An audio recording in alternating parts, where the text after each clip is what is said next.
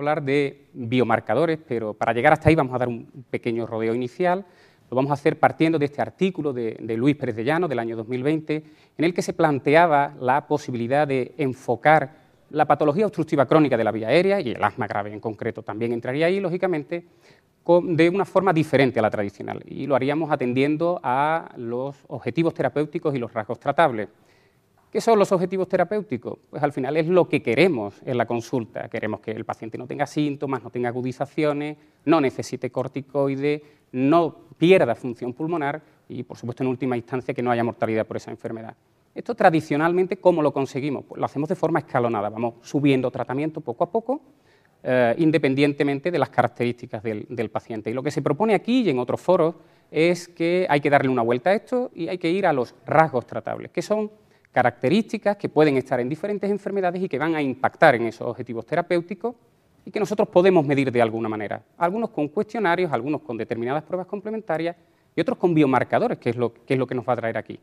De tal manera que en cada paciente que nosotros veamos, lo que tendríamos que hacer es valorar todos esos rasgos tratables para eh, intentar individualizar el tratamiento en ese paciente. Es decir, más allá de ir subiendo tratamiento linealmente en todos, intentar hacer en cada uno un tratamiento lo más específico posible, lo que sería la, una medicina de precisión.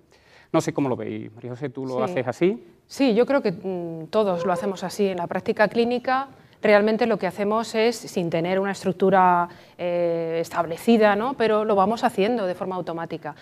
En cada paciente vemos qué objetivo es el prioritario. En unos pueden ser quitar corticoides, en otros mejorar función pulmonar y vamos un poco priorizando objetivos. En función de eso vamos estableciendo en la cabeza qué fármaco es más apto para el paciente que tenemos delante. Y vamos incidiendo, como tú bien has dicho, en los rasgos tratables, en aquellas características sobre las cuales tenemos cierto control y nos pueden permitir alcanzar esos objetivos. Yo creo que al final es verdad que, lo hacemos, que los pacientes más leves, un paciente leve, un paciente moderado en el que no, tienes, no tiene tanta repercusión, lo que hagas, quizás mm. no, no, atiendes a tantas cuestiones. ¿no? Pero es verdad que en el paciente grave, sea un paciente grave con EPOC, o sea un paciente grave con asma o con bronquiectasia, al final tú terminas mirando todo aquello que pueda, que pueda estar influyendo. ¿no? Bueno, y lo, y lo, que decíamos, ¿no? es algo que hacemos, lo vemos en la, en la guía GEMA, que ya nos plantea que cuando tenemos a un paciente con un asma grave no controlado, bueno, pues tenemos que fenotipar, lo que al final lo que estamos haciendo es ver un rasgo tratable concreto, que es la inflamación T2. Y esa inflamación T2, ¿cómo la medimos? Pues la medimos con los biomarcadores, que es de lo que veníamos a hablar aquí.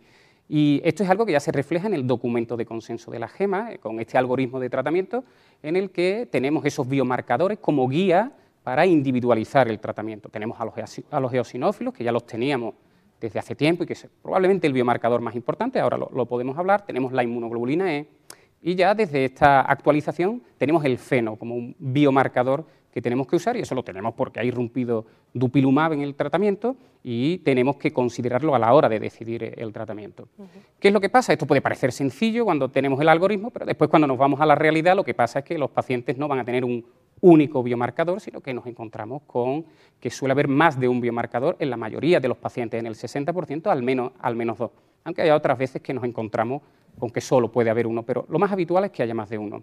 Te pregunto, Patricia, ¿tú normalmente en todos los perfiles de pacientes les pides todos los biomarcadores? Quiero decir, en un asma que no sea un asma grave, en un asma moderado que te encuentras, tú lo intentas perfilar ya por si acaso más adelante va a terminar necesitando, necesitas saber esto para tratar con un biológico. Hombre, a ver, yo pido siempre los, los biomarcadores porque me sirven para cualificar al paciente. Me da igual eh, si es un asma leve porque es la forma de diagnosticar, ¿no? El feno es una forma de diagnosticar más. Si es un asma moderado, pues un poco ves cómo está la parte inflamatoria, sobre todo a la hora de tratar, ¿no? Con la dosis de corticoides y hacer un control, de, un seguimiento.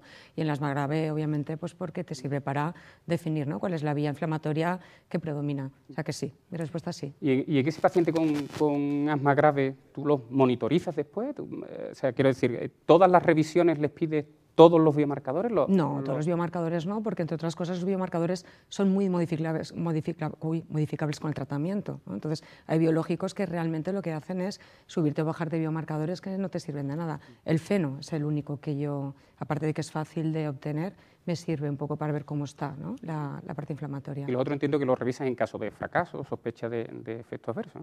Así es.